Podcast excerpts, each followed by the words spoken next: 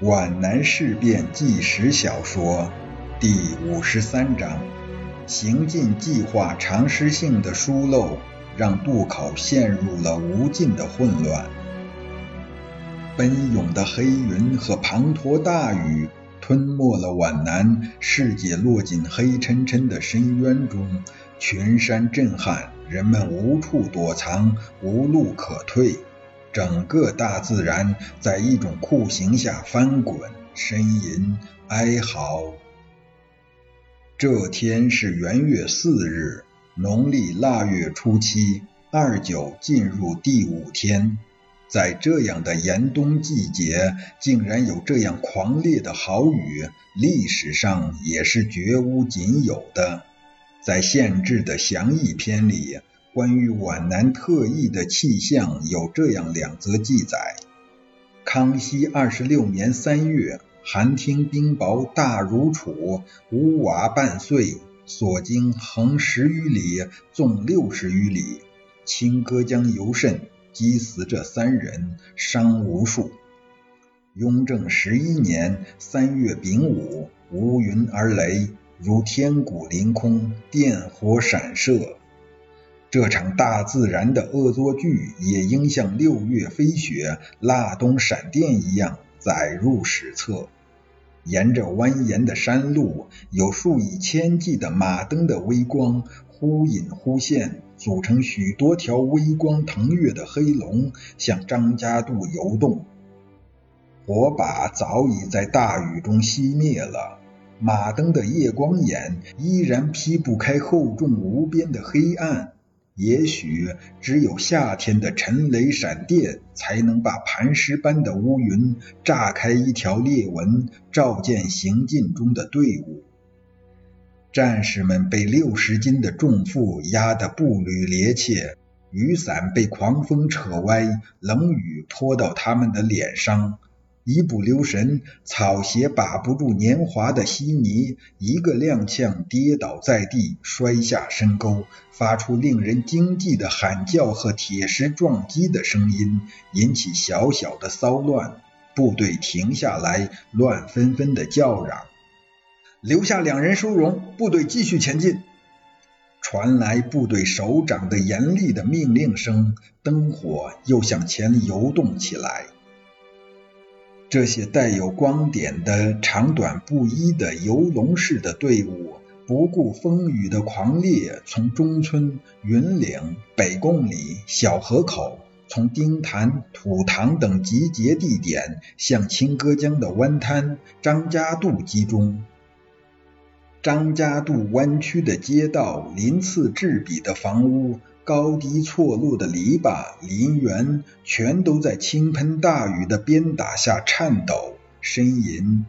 雨水从街道上门下的缝隙里、路边的水沟里，从千家百户的房顶上喷洒着、翻滚着、跌落着，汇成一股股跳跃的、怀有恨意的激流，泡沫飞溅的绕过墙角、树根、石堆，喧嚣着。争先恐后的涌向清歌江，渡江部队拥挤在渡口，撑着油伞，披着雨布，顶着斗笠，有的则躲在店铺的宽大的廊檐下。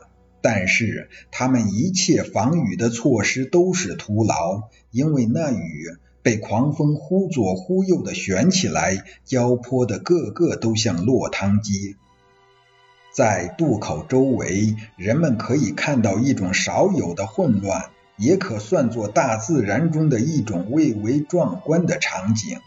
张家渡黑森森的，像搁浅在清歌江边嵯峨岩崖中的沉船，呻吟着，颤动着。暴风雨熄灭了它的一切光亮，只有渡口无数灯火在闪烁明灭。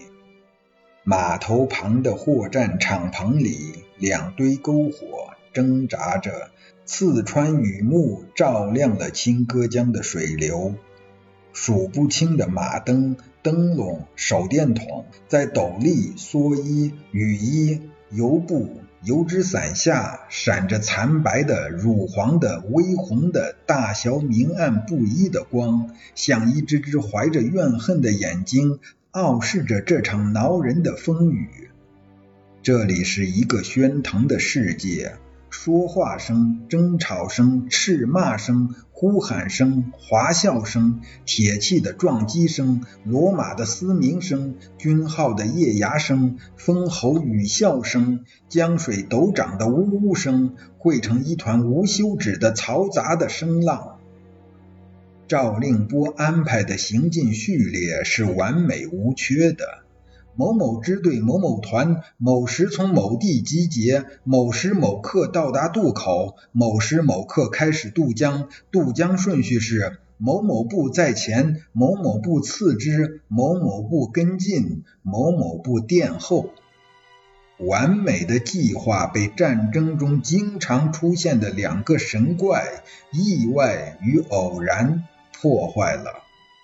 完成一件事情，他所经历的环节越多，出故障的可能性就越大，这是常识。要打败意外与偶然，也有两个法宝，那就是科学的预见和事先的预防。可是许多聪明人往往在常识性的问题上犯错误。部队远程而来，殿后的部队提前到达了渡口。规定先批渡江的部队却姗姗来迟，他们何时能够到达又无法联系，因为部队正行进在风啸雨侯的中途。当然可以派骑兵去查询，这就需要时间。要按原定序列开进，那就要先到者等后到者。如改为谁先到谁过江，行进序列就会陷入混乱。由于事先没有选好各部队的带渡地点，事实上事先选也无用，因为张家渡没有可供近万人休息的敞坪，自然而然的一起拥向渡口。如果全都是战斗部队，也许稍好一点，它有严格的班排编制，能够令行禁止，听得懂齐步走、向后、向左、向右转的口令。而现在却像大城市十字街口的那种交通阻塞，挤满了各种各样的车辆和行人，这是一个撕不开、理不清的乱麻团。这里拥挤着兵工厂、被服厂、印刷厂、新知书店的工人和工作人员，这里有东南局、皖南特委的地方干部和临时批准的随军人员，这里有机关、医院。文化工作委员会和后方留守处的非战斗人员，他们所带的并不仅仅是一支短枪和一个背囊，而是背着行李、扛着香笼、挎着提包、拎着网袋、经着食品、雨具、灯笼、书籍，还有骡马夹在人群中间乱冲乱撞。更为严重的是，许多当地的远程赶来的送行的亲属冲进队伍。呼唤着自己的儿子、丈夫、哥哥、弟弟，寻找、话别，不顾一切。一个新入伍才六天的战士，忽然被一个披头散发、抱着婴孩的中年妇女拉出了行列。春生，春生！这充满焦虑、关切和兴奋的叫声是撼人心魄的。妈！包春生乞求似的哀叫着，埋怨着，责怪着：“你来干什么？还抱着妹妹？